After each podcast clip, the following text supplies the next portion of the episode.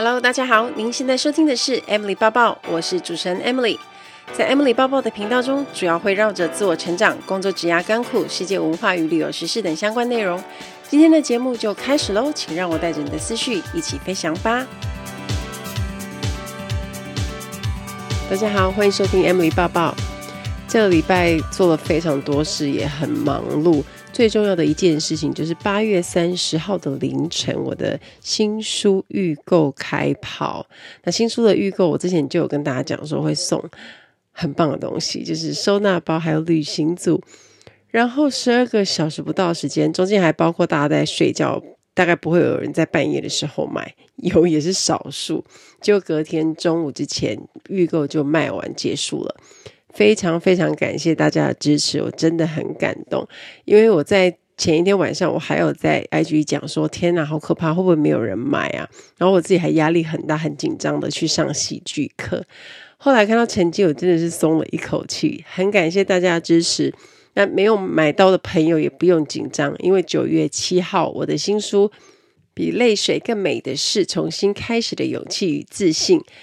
就会在博客来、诚品、金石堂等各大书局，还有一些网络的通路都可以购买得到。届时再请大家多多支持喽。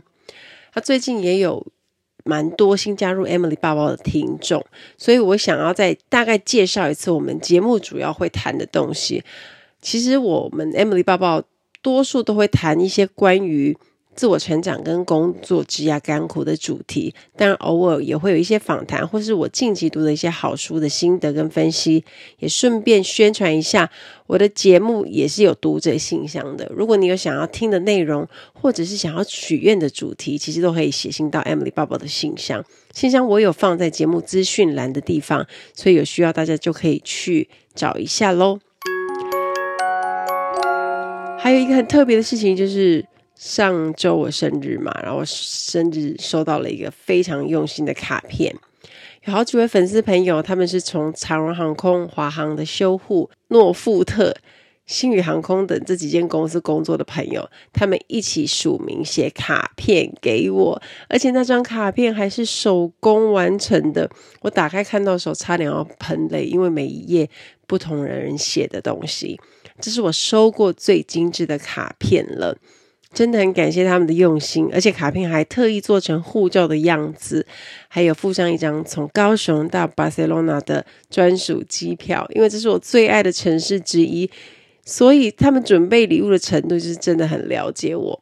当然，不管他是看我的文章分享、听 Podcast，或是从影片而认识我，能够因为航空业的分享进而认识你们，或者是被你们认识，我觉得都是很难得的缘分，也很开心看到大家现在。都在自己热爱的工作岗位上努力，所以不要说我帮助你们，可是我真的觉得很有成就感，也与有荣焉。真心的感谢你们，真的礼物我觉得真的很有质感，很贴心，很感谢。那这一阵子我有在哥伦比亚的美语还有高科大做线上的讲座，那第一场的报名是有五百个人，那另外一场也报了一百二十个人，其实人数都非常多。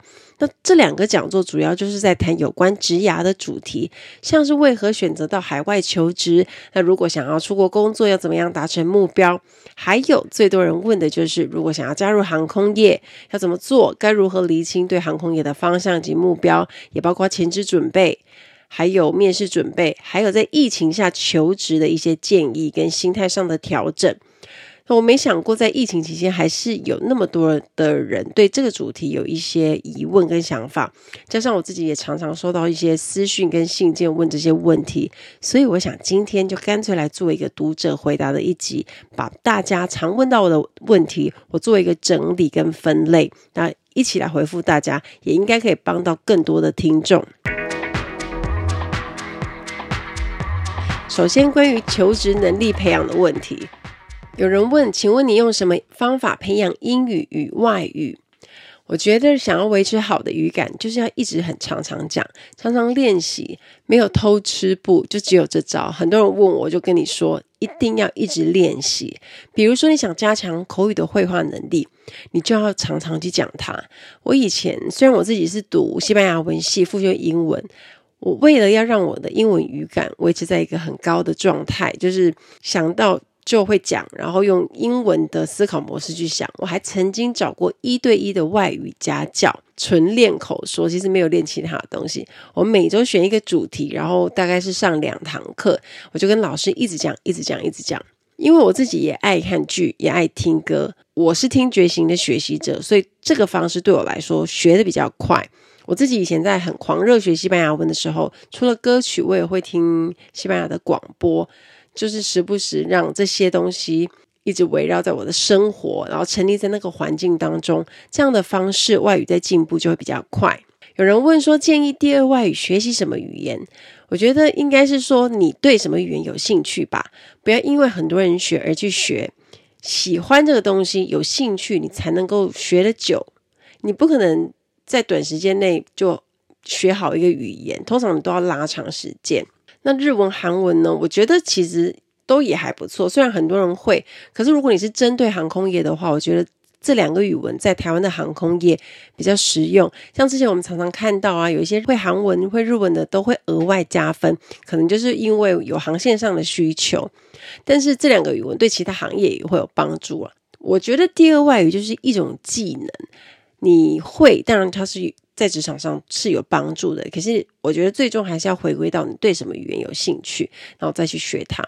我自己学广东话的时候，我自己也是因为很有兴趣，那也加上我自己在那个地方工作，所以我才一直去在大量的时间，就是我 明明应该读书，可是我都会花很多的时间去看电视剧，为了就是要让自己的语文在进步。而事实上也证明。在努力了半年之后，我就会发现自己的广东话有很大的进步，而且在绘画上面也有很惊人的成长。所以我就是跟同事狂讲、狂练习，所以后来也可以讲的比较顺，是因为我一直去练它。好，接下来有人问说，如何增进自己求职时需要的能力？我觉得其实就是要增加软实力。软实力有哪些呢？例如口语表达能力、写作能力、沟通能力等等。这些之前我也在其他的讲座上有提到，因为这些对我来说，它是求职的软实力，也是可以带走的可转移能力。也就是说，不管你找什么工作，这些能力都会有帮助，因为工作上都可以用到。在软实力很出色的人，他们除了专业的工作表现，其实他可以透过一些场合把这些才华表现出来，让大家知道哇，原来他的口语表达超好的，反而会帮他带来更多表现的机会。那说到这个呢，因为我刚刚讲到写作能力，我就想到一件事跟大家分享一个好康。我最近有在我的粉丝团有推一堂欧阳立中老师的写作募资课。我非常推荐大家去上，增加写作能力，因为我是去年去上的。大家知道，我其实，在经营自媒体写作已经很多年了，已经七年多八年。但是呢，像我这种写作啊，不能说好手，可是说老手，我依然在这个老师的课堂上学到很多的技法跟心法。所以，为什么我一直觉得持续写很重要？因为写作能力，它就是一个很好的杠杆。它可以得到很大的倍数的回馈，更棒的是呢，写作能力还会打开其他的杠杆开关，帮我们创造更多的好机会。也许是第二份收入，也许是其他的工作机会。所以我觉得这些软实力都是大家在求职时很需要的。那也需你也可以在现在就开始增强这方面的能力。接下来有同学问我，进入航空业前需要做哪些的前置准备？可能是关于面试相关的问题，或者是跟航空业一些要求跟限制有关的问题。那我们来看有哪些问题。他说：“请问怎么样才能够让面试官对自己印象深刻？”我觉得这个问题不止套用在航空业，你任何的面试其实都会有面临这些事情。那我觉得。有一点最大点，而且也是最重要的，就是你在回答的时候要展现自己最大的优势，不管它是人格特质或者是特色。我举一个之前我们参加《血语争锋》，我们徐浩宇战队的一个早餐店老板娘，她叫张姐姐。如果你有看比赛，你就知道她，她就是属于那种特色超明显的人，辨识度很高。我记得我们当时去年去参加《血语争锋》的比赛之前。我们要先通过那个面试嘛，因为那个算是一个海选，那海选也是面试啊。他在面试的时候告诉评审跟制作团队，他等了舞台三十八年，终于等到了。他用很搞笑幽默的方式吸引所有人的喜欢跟注意，所以他被选上的机会就很高。那当然，你可能会想说，诶，这是电视节目啊，可是去公司面试其实差不多的道理。当应试者看起来都差不多，没有特色，或是挑不出来的时候，你要被挑上，要么就运气好，要么你可能就是要要看当天大家的其他的条件的状况。可是今天如果应试者他在回答内容中展现他个人的特色，你就会很快被看见。有时也不是说你回答内容多就一定好，是回答精准而且直接敲到点上，就会很高分的，立刻被选上。这是运用在所有的求职面试当中都很关键的因素。举一个我自己的例子，我记得我当时在面试卡达航空的时候，因为那个时候我们正在做全英文的团体讨论，考官会给一个题目，大家就就那个题目去讨论，然后讨论出一个结论，它可能会有很多的选项啊。大家因为十几个人，所以大部分的人都会有一些意见，而且如果你没发言，基本上不太可能过关。所以你会看到所有的应试者，他们都在分别的见缝插针，找机会说话，表达意见。而且重点是你不能举手。那在这个过程当中，每个人要怎么样运用技巧，让自己讲话讲到话，然后讲到对的话，其实就是一个很困难的事情。那我觉得一刚开始我讲的内容其实很少，好像就一点点去去帮忙而已。因为直到讨论，我发现大家已经讲得很混乱的时候，我那时候就觉得，呃，是时候要表现了。我就说了一句话。我、看起来大家意见还蛮多的啊，大家有不同的想法，不如我们来做个同整协调，因为我们时间只剩五分钟，我们要尽快做出排序跟结论。我就带着微笑讲完这一句，讲完这一句后，我就知道我自己一定会过关，因为我当时余光瞄到，其实考官在我讲话的时候就在写东西。接下来呢，我就知道了，我也不需要再多说什么了，就是一定会过关。那当然不出所料就过关了。当然，团体讨论跟怎么样运用策略跟作战技巧有关系。可是因为我很认识自己，我在里面把我最擅长的特质发挥出来。同整，或者是说我很注意时间，我的逻辑很好，等等这些特质，我把它讲出来，我就是要给考官看到他最想看到的。这也是为什么外向航空他们在挑选、在筛人很快，因为用这种方式筛选，你很快就会知道哪些应试者是适合的，哪些是相对不适合的。从发言里面就可以看到很多人的人格特质。我有很多面试的诀窍啦，当然。短时间也讲不完，所以有兴趣的朋友，未来有机会可以来上我的课程。考外商跟考航空公司，我真的有很多的心得啊。另外，也有人问我，想请问空服员这份工作适合什么样特质的人？我觉得三点是有独立、有解决问题能力以及适应力强这三个特质。首先讲独立性，因为除了在飞机上工作以外，你多半在国外，你都是要自己去。自己去玩啊，独处啊，或许因为你每一趟航班飞的同事不一样，你没办法找到志同道合的朋友，那大家要去的地方也不一样，所以久了以后，你就会很习惯自己出走。啊，当然我自己是很喜欢啦。可是如果你是很喜欢陪伴的人，你就要多想想，因为在国外工作也常常都是自己要很独立去解决很多的事情。再来是有解决问题的能力，特别是基地在不同国家的朋友，可能比如说像外商公公司，或者是你在国外工作，你可能会遇到很多的鸟事，你要懂得怎么帮自己捍卫权益，解决生活、工作、人际关系等等的问题。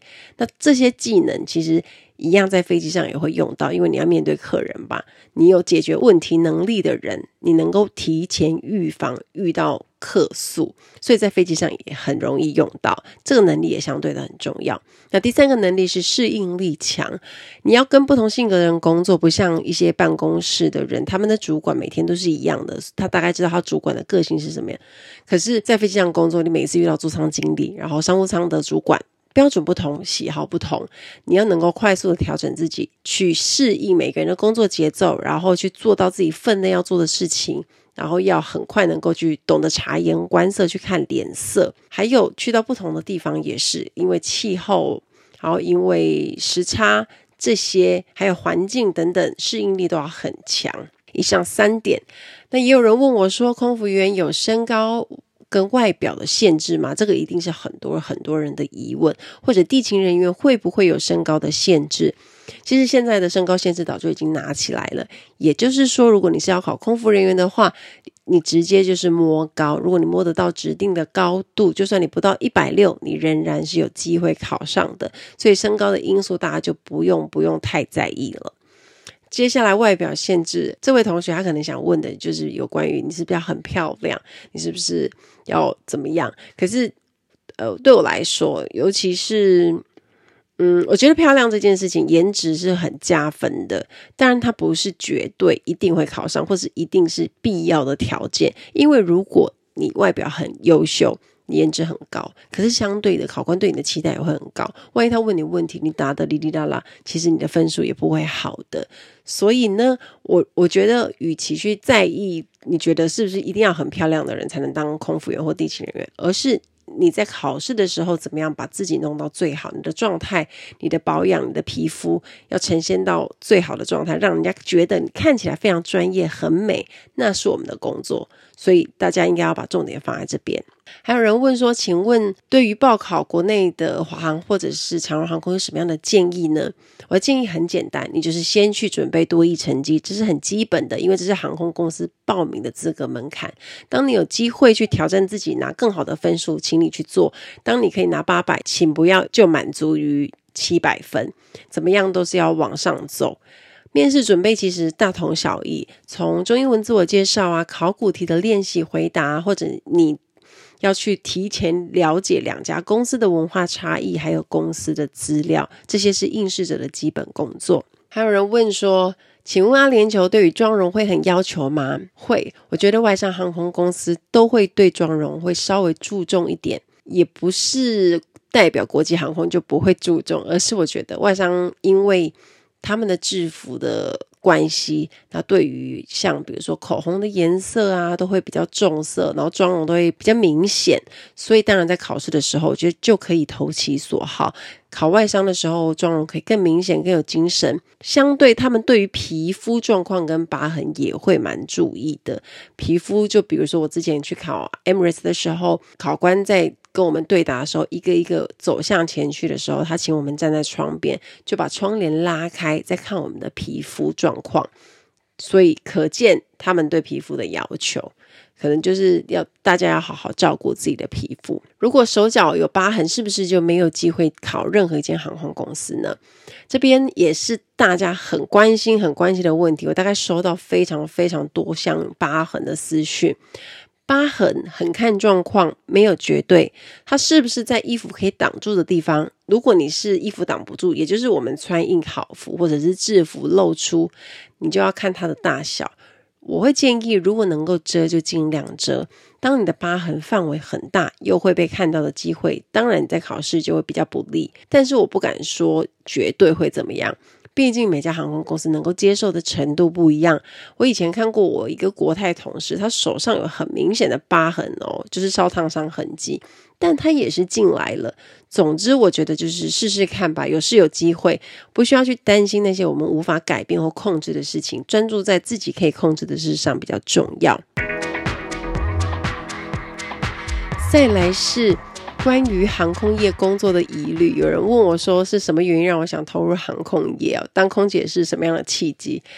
其实我就是在专三的时候，在十七十八岁的时候，看学姐他们从呃华航回来分享自己的工作。那在读外文系的人，很多的学长姐都是找相关的工作。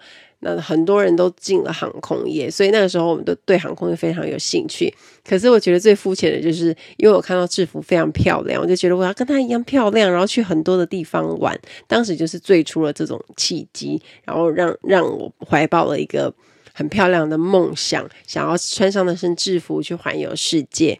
当然，之后工作之后就知道这个工作很辛苦啦。可是那个时候的我大概是这样子的想法。可是我也非常非常认真的准备。我从那个时候开始，我就是自己去买书，然后看书去了解各家航空公司的背景啊，然后考试考哪些东西啊。像以前网络上资讯并没有非常的齐全，所以其实都要自己去在私底下再找书啊，或者是找一些认识的人啊分享，然后多多做功课，因为情报是很重要的。所以我在准备上其实是还蛮认真的。还有人想知道当空服员比较辛苦的地方，那我就分成生理跟心理来说。说生理上除了时差问题以外呢，比较多面对的问题是职业伤害、职业灾害。比如说你可能会碰到免疫力下降导致失调问题呀，或者是过敏，像我自己就有很严重的荨麻疹，或者是你可能因为乱流在机上。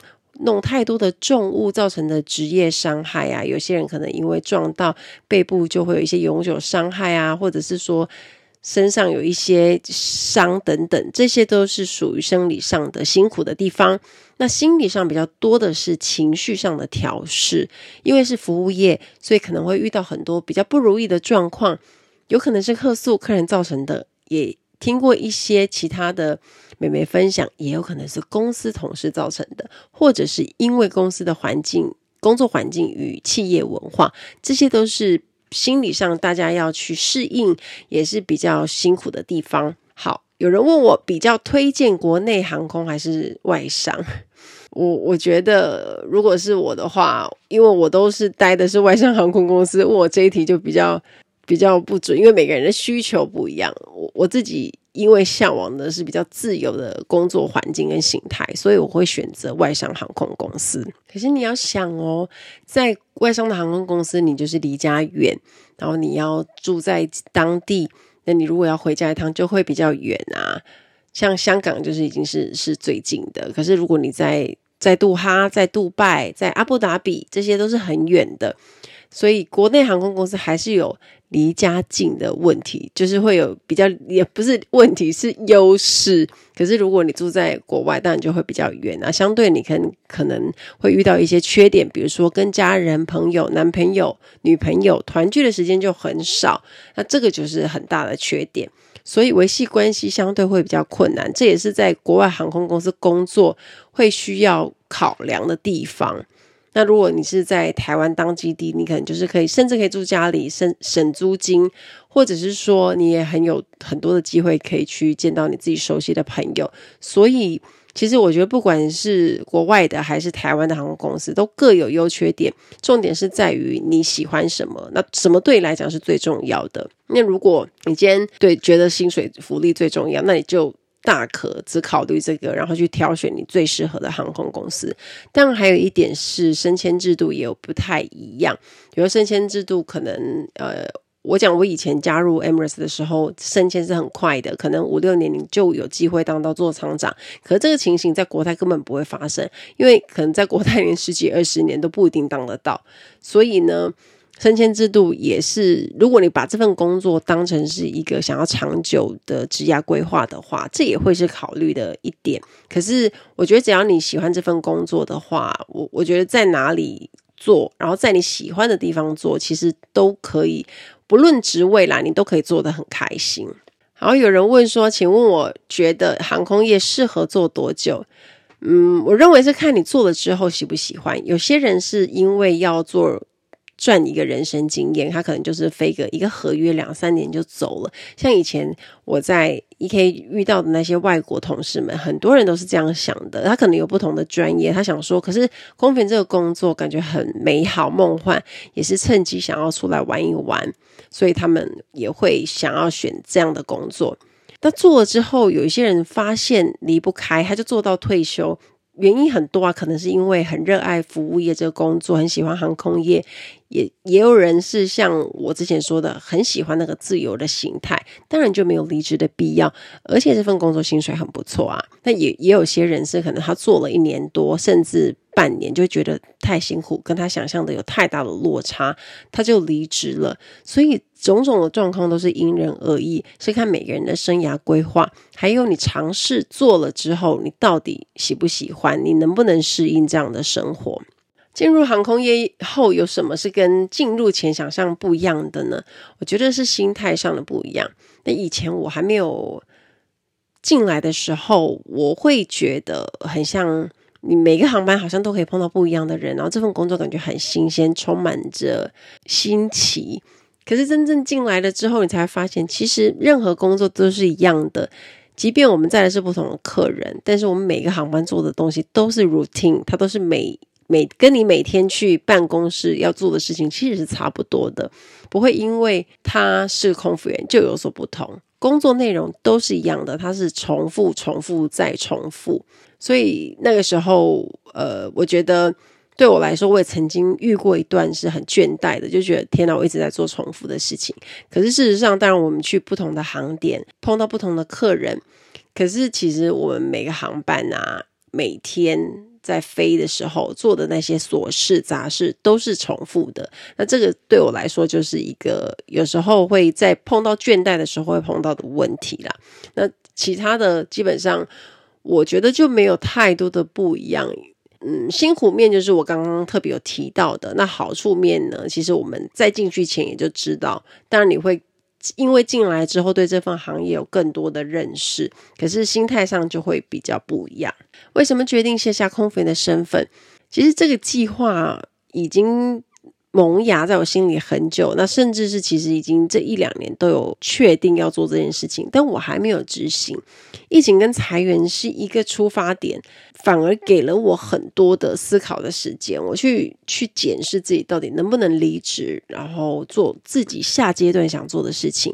那因为疫情跟裁员发现这些事情，反而加速，它是一个 trigger，让我对未来的憧憬跟渴望更多。让我我知道帮自己创造新舞台的过程很辛苦，尤其是我自己是过来人，我从二零一四的时候开始做自媒体。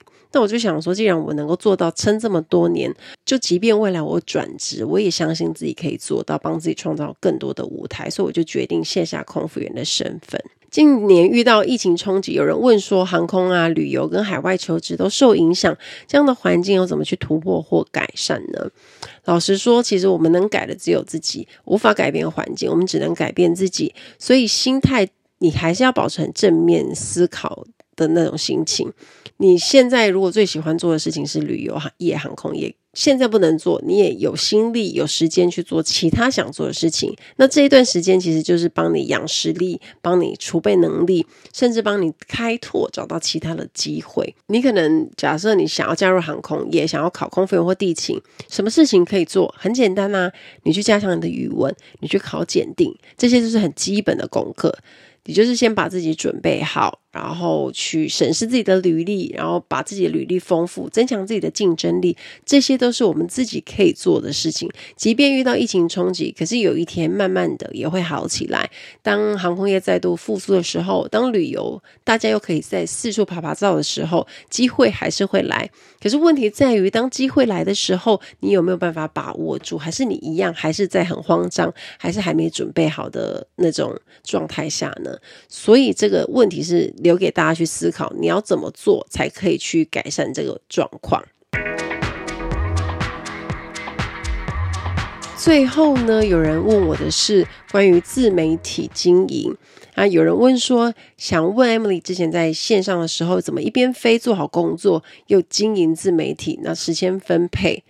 其实以前因为空服的工作它是很弹性，休假多，相对很容易安排时间，所以是很考验管理时间的能力。可是因为呢，经营自媒体平台要花很多的时间，因为可能包括写文、拍照，然后录影等等，所以当时我自己一边在飞的时候，为了经营自媒体，我牺牲了很多休息的时间，可能在外站人家在睡觉，在休息，或者是很 focus 在玩，我都是。可能在工不算工作，呃，也算工作，可是也是一种付出啦。就是我都是在忙我的自媒体。那我在台湾的时间，我都花钱花时间在进修的学习。所以当我发现经营的越来越好，越上轨道之后，我时间的比例就会拉高。可能一开始我飞的时候，先是比如九呃百分之九十八十他在专业，但是随着我自媒体的。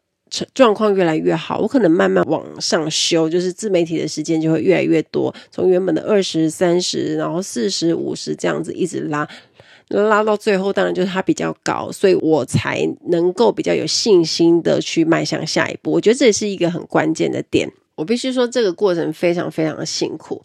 可能很多人在尝试的过程，在努力帮自己储备能力，或者甚至说开拓其他机会的时候，碰到困难或者是撑不下去的时候，就会选择放弃。即便这件事情是自己喜欢的，当你看不到期望的成绩的时候，当你觉得自我怀疑的时候，你很容易会放弃。即便这件事情你很喜欢、很有兴趣，想好好发展，想要希望它未来可以成为你的一个助力的时候，要坚持做这件事情是最难的。这是我个人很深、很深刻的经验谈。好，以上就是回答所有读者很常见的问题，希望有帮到大家。那当然有一些其他的问题，大家还可以继续私讯到我的读者信箱，或者是私讯我到我各个平台都可以。最后，我想要跟大家分享哦，正面心理学里面有一个核心概念叫做 perspection 透视。我们有能力看到不同版本的未来自己。你最坚定相信的那一个，会影响你的心理状态和生理机能，这会决定现在的你是谁的最大因素。如果呢，你想要做一件事，要达到一个大目标或是一个大梦想，其实它就像马拉松比赛，在到终点之前有很长一段路。大家都一直在跑，可是中间因为觉得跑得太辛苦，因为天气太热，因为身体受不了了而放弃的选手有很多。那当中也有很多非常出色、优秀的人。可是面对挑战跟阻碍的时候，心里就会拉扯，到底要不要继续，还是要继续坚持，还是要放弃？